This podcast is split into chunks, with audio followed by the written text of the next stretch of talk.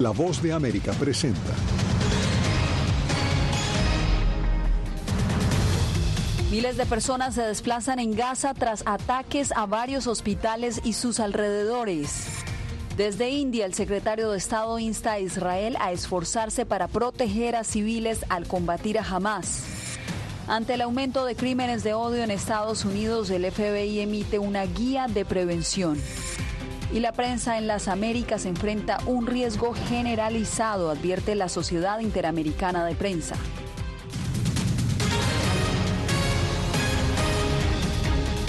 ¿Qué tal? Bienvenidos. Hospitales de la ciudad de Gaza vivieron hoy momentos de caos al convertirse en centro de bombardeos por parte de las fuerzas de defensa israelíes que intensificaron su contraofensiva contra militantes de Hamas múltiples centros de atención médica que además ya están sobrepoblados de pacientes reportaron que se encontraron justo en medio del fuego cruzado mientras Israel ordenó desalojar los hospitales. El reporte lo tiene Laura Sepúlveda, pero advertimos que contiene material bastante sensible. Esta es una de las imágenes que hoy le da la vuelta al mundo. ¿Por qué Dios? ¿Por qué? Grita esta menor en árabe después de uno de los muchos ataques registrados este viernes a varios hospitales a lo largo de la franja de Gaza, entre ellos uno pediátrico. Según información del Ministerio de Salud palestino, la electricidad, comunicaciones y agua han sido cortados de otro hospital al norte y destacan que la fecha 19 de 35 centros hospitalarios en la zona se encuentran fuera de servicio. La ONU señala que son 20. El vocero de las Fuerzas de Seguridad de Israel asegura no atacar hospitales porque entienden la sensibilidad, pero insisten en que llegarán a Hamas, que se esconde bajo instalaciones de centros de salud en túneles. Jamás lo niega. En la franja ya son 11.025 las personas muertas y el gobierno local asegura que 74% de ellos son menores. Si hay un infierno en la tierra, su nombre es Norte de Gaza. Para las personas que siguen allí, los rincones de su existencia son muerte, privaciones, desesperación, desplazamiento y oscuridad, literalmente. Hoy el desplazamiento se está dando a un nivel grande, mayor que en 1948. Estaba en el hospital de Al-Chifa. Me era imposible pensar que algún día podría ser atacado. El hospital de Al-Chifa está protegido en todos los sentidos. Si el hospital es atacado, ¿qué lugares seguros quedan? ¿A dónde voy? ¿Dónde hay un lugar seguro? El primer ministro israelí en entrevista con Fox News se refirió por primera vez al compromiso anunciado por Estados Unidos este jueves frente a pausas en operaciones militares. No habrá un alto al fuego sin liberación de los rehenes israelíes. Eso no va a suceder, pero hemos acordado y ya hemos creado corredores seguros. Hace dos días, 50.000 personas pasaron desde la ciudad de Gaza hacia el sur en un corredor seguro. Hoy creo que pasarán 70.000. Según información de las fuerzas de seguridad de Israel, decenas de cohetes son lanzados a diario hacia su territorio desde Gaza y el Líbano, pero estos han podido ser interceptados a tiempo. Al sur de Gaza, otros ataques artesanales son lanzados para crear fuegos en zonas de siembra al sur de Israel. Las evacuaciones, aunque de manera lenta, mientras tanto avanzan. La ONU informó que 12 menores con cáncer y enfermedades sanguíneas han podido ser transportados de Gaza a Egipto y Jordania con sus acompañantes para que reciban atención médica. Laura Sepúlveda, Voz de América. Y justamente de las víctimas en Gaza habló este viernes el secretario de Estado Anthony Blinken. Dijo que ya demasiados palestinos han sido asesinados y demasiados han sufrido estas últimas semanas. Celia Mendoza, el secretario dijo estar tomando medidas concretas al respecto. ¿Sabemos cuáles son? Desde hace ya varios días ha estado en esta gira internacional que empezó en Israel, Yasmín, y que termina en India, donde ha hecho su llamado más fuerte al gobierno de Israel, asegurando que se tienen que dar garantías para proteger a la población civil, pero al mismo tiempo aseguran que se debe mantener las acciones del gobierno de Israel para lograr acabar con Hamas. Esto mientras vemos una división con otros países como Francia, donde Emmanuel Macron, su presidente, ha pedido inmediatamente que cesen los bombardeos en Gaza. Desde India, la última parada del viaje de nueve días que inició en Israel, el secretario de Estado Anthony Blinken dijo que la situación de Gaza sigue siendo una prioridad y que la labor diplomática de Estados Unidos permitió la implementación de pausas y dos corredores humanitarios. Es necesario hacer mucho más para proteger a los civiles y garantizar que la asistencia humanitaria llegue a ellos. Demasiados palestinos han sido asesinados y han sufrido en las últimas semanas y queremos hacer todo lo posible para evitarles daños y maximizar la asistencia que les 这个 para lo que según Blinken siguen trabajando con Israel, aunque reconoció que es un proceso. Sin embargo, resaltó lo que se ha logrado en medio de esta tensa situación. Hemos logrado algunos avances, primero al tratar de establecer algunos principios básicos que puedan guiarnos en ese esfuerzo, incluyendo entre ellos ningún desplazamiento forzoso de palestinos de Gaza, ningún uso de Gaza como plataforma para lanzar terrorismo u otros ataques contra Israel, no a la disminución del territorio de Gaza y un compromiso con una gobernanza liderada por los palestinos para Gaza y Cisjordania. Esto mientras en La Haya un grupo de abogados que representan a organizaciones no gubernamentales palestinas presentaron una denuncia formal contra Israel por genocidio ante la Corte Penal Internacional. Estamos aquí en primer lugar como abogados del tribunal para decirle al fiscal lo que hemos visto, lo que ha sucedido y que justifica una denuncia de genocidio. Pero también estamos aquí para que los palestinos sepan que ahora tienen un ejército de abogados. Israel, que no hace parte de la Corte Penal Internacional, defiende su ofensiva militar contra Hamas. Los eliminaremos a todos. No hay lugar bajo el sol y no habrá ningún compromiso con aquellos que han lastimado y asesinado a nuestros ciudadanos. Estados Unidos siguen comprometidos para trabajar en una solución política de dos estados, mientras también explicó que siguen avanzando en el proceso para la liberación de los secuestrados. Gracias, Celia. Y el ataque de Hamas el 7 de octubre y la posterior operación militar de Israel sobre Gaza amenazan con dividir para siempre a los judíos y musulmanes que componen la sociedad israelí. Pero algunas familias aún creen que ambos deben aprender a convivir juntos y formar un mismo país. Pilar Cebrián nos envía los testimonios. El israelí Gael Hanan ha elegido llevar a sus hijos a un colegio diferente. Es un colegio en el que niños judíos asisten a clase con niños musulmanes, una educación cada vez más difícil de encontrar en Israel. Lo hice para que no tengan este componente tan esencial en la identidad judía, que es temer al otro. Guy es crítico con la deriva de la sociedad israelí. Una sociedad sumida en un conflicto que se dirige hacia un futuro de separación, distancia y enfrentamiento. Ah. Durante generaciones y generaciones hemos tenido relaciones fructíferas. Más que fructíferas, la cultura judía y la musulmana se han desarrollado juntas. No pueden existir la una sin la otra. Por eso ha querido que sus hijos vayan a clase con otros niños musulmanes, los llamados árabes israelíes, descendientes de los palestinos que fueron integrados en el Estado de Israel en 1948 y que conforman el 18% de la población. Guy nos explica quiénes son los mejores amigos de su hijo mayor. Diría que son Adam o Liam, son unos niños adorables e increíbles. Juegan muy bien al fútbol. Los dos tienen una madre judía y un padre palestino. Haifa es una ciudad única en Israel, uno de los pocos lugares donde todavía existen las parejas mixtas, donde las dos comunidades se juntan incluso para conversar o debatir sobre la reciente guerra en Gaza. Es lo que ocurrió el pasado fin de semana en la mezquita Mahmoud de Haifa. Judíos y musulmanes compartieron una velada para enviar un mensaje de paz y convivencia al resto del país. Invité a todos los vecinos que nos tienen miedo. No sé de qué tienen miedo para decirles que los musulmanes ya vivíamos aquí antes del Estado de Israel y también después, y siempre de una manera pacífica. Porque la guerra de Gaza, en contra de lo esperado, ha rescatado las opciones de una negociación política. Estados Unidos apuesta por que sea la autoridad palestina la que herede el poder en la franja de Gaza. Y esto ha dado esperanzas a quienes todavía creen que la paz es posible. Que el peor de los conflictos que recuerdan traiga el perseguido durante más de 70 años proceso de paz. En Estados Unidos, los crímenes de odio siguen aumentando desde el inicio de la guerra entre Israel y Hamas. Por eso, la Oficina Federal de Investigaciones publicó una guía para prevenir y denunciar este tipo de hechos. José Pernalete nos trae el reporte. Tras la incursión de Hamas en Israel el pasado mes de octubre, también se han registrado incidentes en comunidades de Estados Unidos. Este no es un momento de pánico, pero sí de vigilancia. No debemos dejar de llevar a cabo nuestra vida diaria, ir a escuelas, lugares de culto, pero debemos estar atentos. Así lo aseguró ante el Senado Chris Gray, director del FBI, Ahora, la Oficina Federal de Investigaciones publica una guía de respuesta ante las amenazas del incremento de crímenes de odio en la nación. El manual contempla las sugerencias al ser objeto de un ataque verbal, escrito, vía electrónico o a través de llamadas telefónicas o amenazas físicas. Para el profesor de Ciencias Políticas y Relaciones Internacionales del Miami-Dade College, Richard Tapia, el peligro aumenta con la polarización.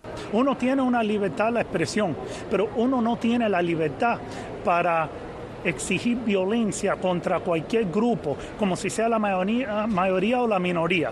Ese derecho no existe en el derecho a la expresión. Por otra parte, la recomendación de expertos es denunciar a tiempo este tipo de acciones que puedan conllevar al extremismo.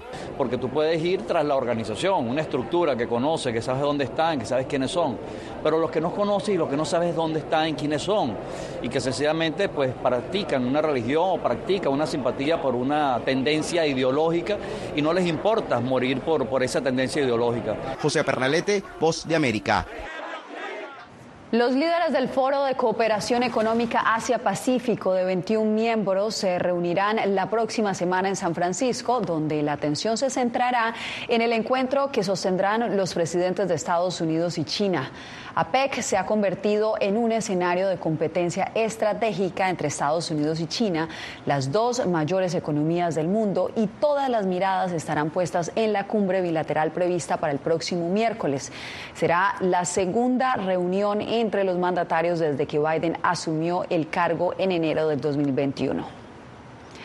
El promedio global de la libertad de prensa en América Latina descendió a su nivel más bajo según un barómetro continental de la Sociedad Interamericana de Prensa. Para hablar de esta situación nos acompaña Natalí Salas Guaitero, quien se encuentra en Ciudad de México, donde ayer inició la asamblea anual de la CIB. Natalí, ¿a qué se debe el descenso?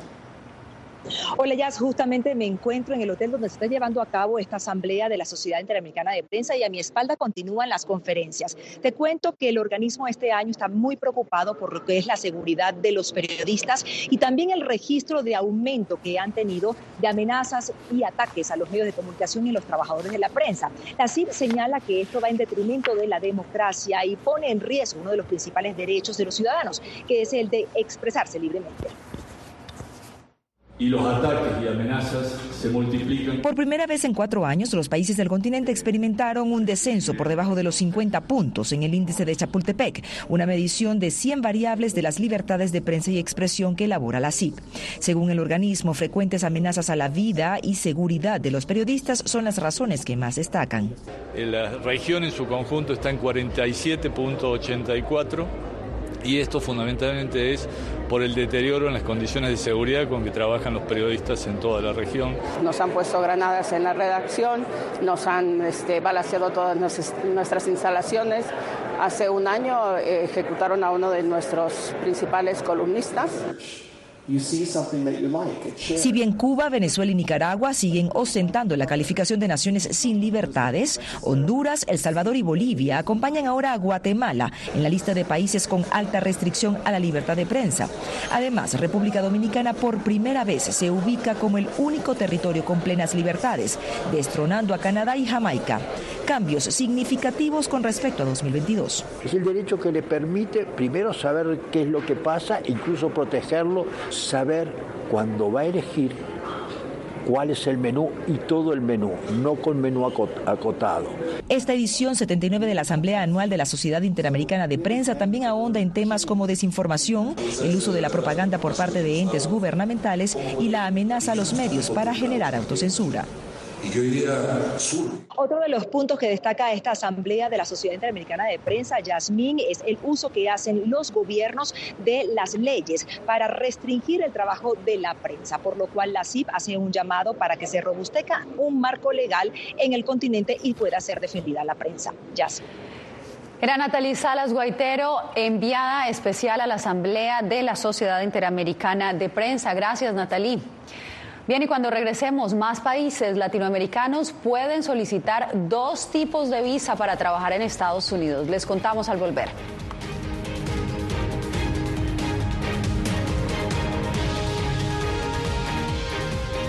Soy Gonzalo Barca, presentador de La Voz de América. Cada semana, desde nuestro programa Foro, programa de análisis y debate, vamos más allá de la noticia, con los temas de interés que ocurren en Estados Unidos e impactan en toda la región. Desde La Voz de América, tengo el privilegio de moderar debates y confrontar ideas diferentes. Así nuestra audiencia se puede formar su libre opinión y tomar sus decisiones bien informadas, porque en La Voz de América, la prensa libre importa. El crimen organizado asesinaba a los chicos y luego cremaba los cuerpos. Periodismo, la prensa libre importa, una coproducción de La Voz de América y Latina. Sí que es complicado hablar acá de libertad de expresión. Disponible en vozdeamerica.com. Soy Divalicet Cash, periodista y presentadora de La Voz de América. Ir más allá de la noticia, escuchar las voces de las minorías y de las comunidades más vulnerables para informar sobre sus necesidades y logros es mi pasión.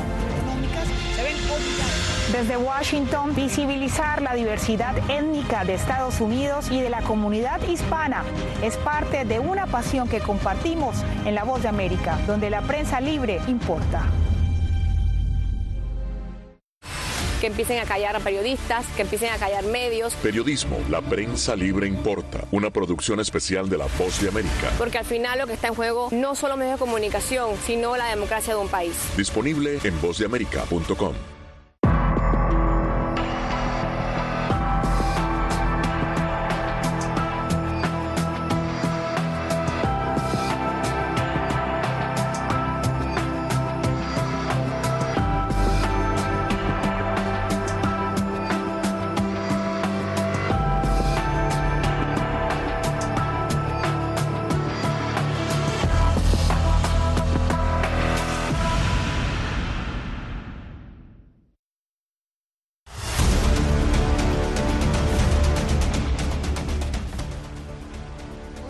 estadounidense aumentó los países beneficiarios que pueden optar por las visas H2A y H2B. Paula Díaz nos reporta cómo estos permisos de trabajo temporales son esenciales para impulsar la economía y la seguridad alimentaria de este país. El Departamento de Seguridad Nacional renovó la lista de países cuyos ciudadanos serán elegibles para participar el año próximo en los programas de visas H2A y H2B enfocadas en empleos temporales del sector agrícola y no agrícola.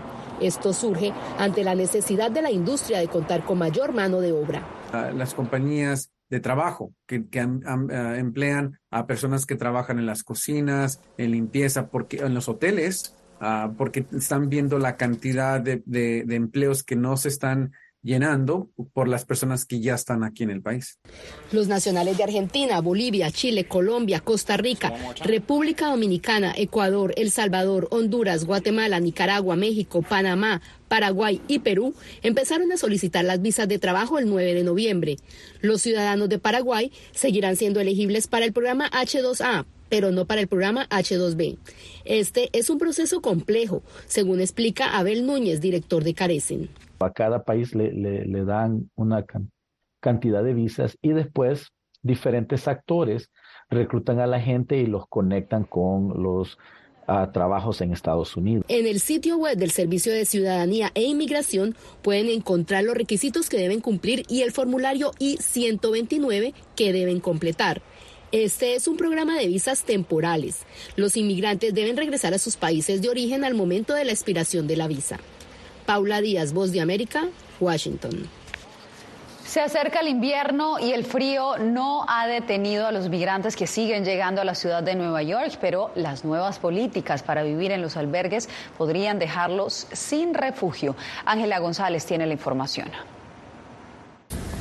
Según las últimas cifras de la alcaldía de la ciudad de Nueva York, más de 125 mil migrantes han llegado desde la primavera de 2022 y en los centros de ayuda como la Cruz Roja llegan varios buscando extender su estadía en los albergues. Una ordenanza ahora les obliga a que los hombres solos desalojen los refugios en 30 días y las familias en 60 días. Los 30 días yo creo que es como muy poco, antes nos daban los 60 días, porque yo tengo una de, de, 30 días, de 60 días y no, los, no, los, no me dejaron cumplir. no, me sacaron de Randall de una vez, como a las 45 y me pusieron en Jamaica, no sé si me van a dejar terminar los 30 días. Ante la falta de apoyo federal suficiente, el alcalde junto con otras jurisdicciones en el país han creado una coalición para hacerle frente a la crisis humanitaria. Los inmigrantes son la principal preocupación en esta ciudad, lo he dicho claramente. Lo que me complace es que hayamos establecido una coalición con los alcaldes de Chicago y Denver, Los Ángeles y Houston, y estamos escuchando consejos. La administración Adams ya advirtió que los migrantes podrían terminar viviendo en carpas en sitios públicos públicos como el Parque Central. Me toca la calle, bueno, tocará enfrentar ese momento a ver qué pasa. Muchos migrantes recién llegados como Isabela, que viven en un albergue municipal, nunca se han enfrentado a las temperaturas invernales. Pues comprando lo que más se pueda para abrigarnos. ¿no? Cerca de 200 albergues funcionan en la ciudad de Nueva York y quienes cumplan con el plazo de estadía podrán solicitar nuevamente alojamiento, pero eso no les garantiza una ubicación inmediata. Ángela González, Voz de América, Nueva York.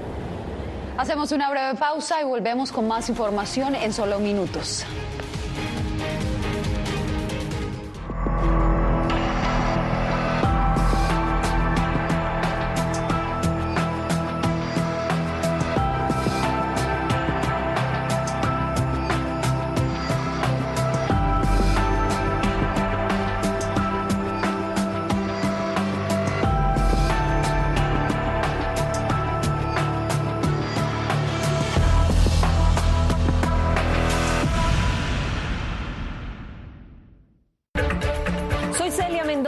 Corresponsal internacional de La Voz de América.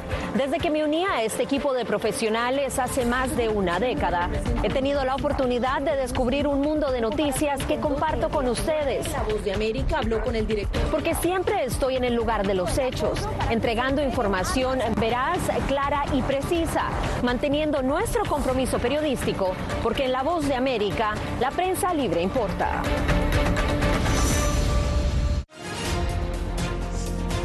Actualidad. Que la inteligencia artificial va a estar presente en nuestro día a día. Intentan sacarse de encima a trabajadores. Análisis. El cambio climático está teniendo muchísimos impactos. Que afecta siempre a los más vulnerables. La región necesita ayuda. Debate. Proteger a la escuela con armamentos. Es una total eh, ridícula, es algo inverosímil. Con la información más allá de los titulares. Todas las semanas por La Voz de América. Desde Washington le saluda Gonzalo Abarca. Hola, soy Oscar Ortiz Barahona, corresponsal La Voz de América. Ser La Voz de América desde Honduras me permite conectarme con todos ustedes, nuestras audiencias en todos los países del continente, ofreciendo información veraz sobre los temas que más te impactan. Honduras y los Estados Unidos han ejercido labores humanitarias. Más de 40 viviendas. Desde perspectivas humanas y con base en hechos, te informamos para que seas tú quien formes tu propia opinión, porque La Voz de América, la prensa libre, importa.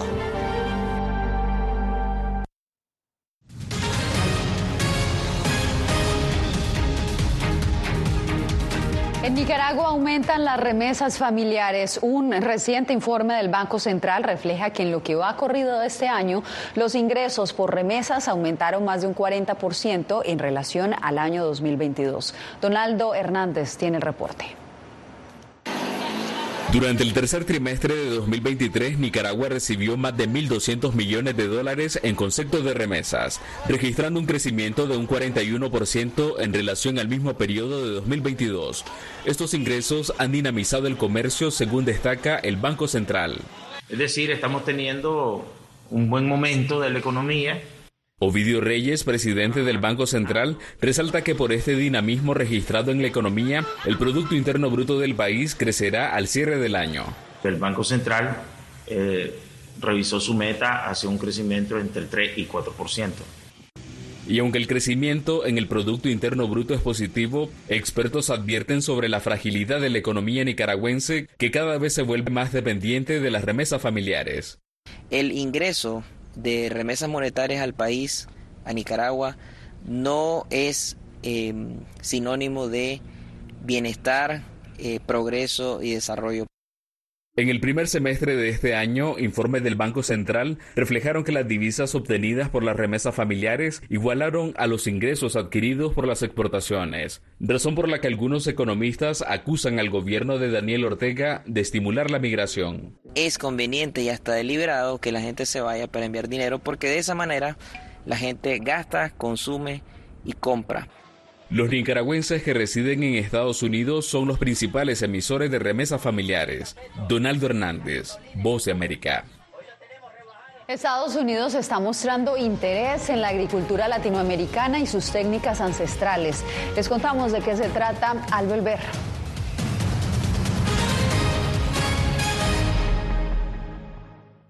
Soy Belén Mora, periodista de La Voz de América. Como reportera y presentadora tengo la responsabilidad de acercarles las historias que se generan en Washington y que impactan tu entorno cercano.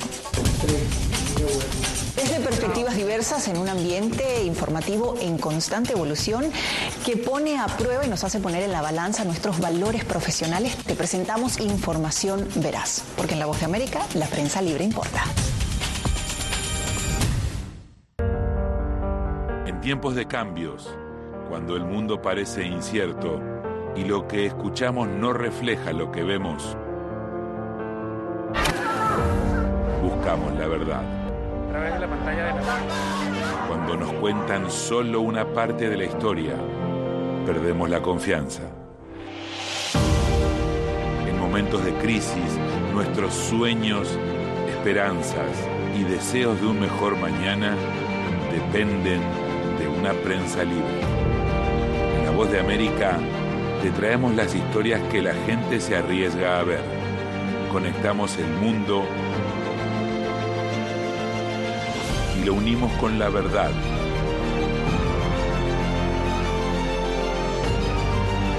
En La Voz de América te presentamos el panorama completo. Soy Jacopo Luzzi, reportero de La Voz de América aquí en Washington, D.C. Ya sea informando desde el Capitolio, desde la Casa Blanca, cubriendo el impacto del cambio climático, el impactante tema migratorio, o subir en un avión y cruzar medio mundo para estar en el lugar de la noticia con la información precisa y veraz, este es mi compromiso como periodista. Un compromiso de vida profesional que comparto con ustedes, porque en La Voz de América la prensa libre importa.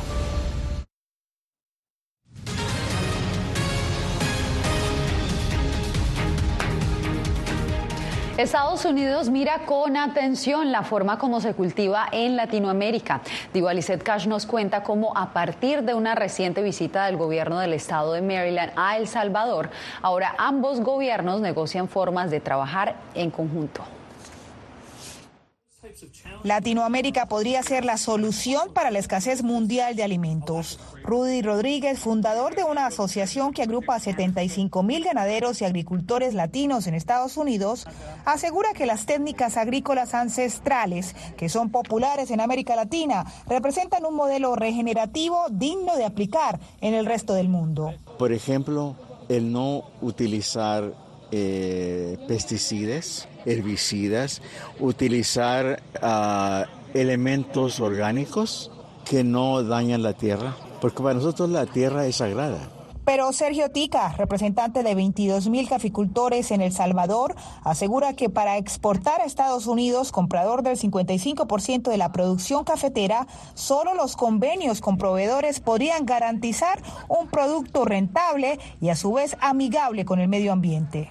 Lo preocupante que tenemos nosotros que por los precios internacionales y por supuesto los efectos del cambio climático, entonces nos está afectando nuestras producciones. Para dar pasos a alianzas entre Estados Unidos y países centroamericanos, el gobierno del estado de Maryland visitó recientemente El Salvador para analizar la agricultura de manera integral. Es por eso que estamos muy interesados en la conversación. No cultivamos café, pero en Centroamérica el café es el rey. Ya sabes, las frutas tropicales, cosas de las que dependemos. La agricultura latinoamericana es prometedora. Por ahora, el foco de los agricultores y la cadena de suministros es ponerla al alcance de cualquier hispano en Estados Unidos. Con eso beneficiamos de donde nosotros importamos a Centroamérica. Son beneficiados la gente allá por los trabajos que genera y todas las divisas que puede generar para el país. Diva Cash, Voz de América, Maryland. Bien, y cerramos esta misión con un récord mundial. Lo estableció Laura Enever al atrapar la ola más grande jamás surfeada por una mujer. Sucedió en Oahu, Hawái, el pasado mes de enero, cuando la australiana de 31 años logró montarse sobre una ola que medía 13,3 metros. La mujer lo calificó como un regalo y describió el lugar perfecto sin imaginarse que allí iba a hacer historia. Esta semana, Ever celebró su récord mundial con su familia y amigos.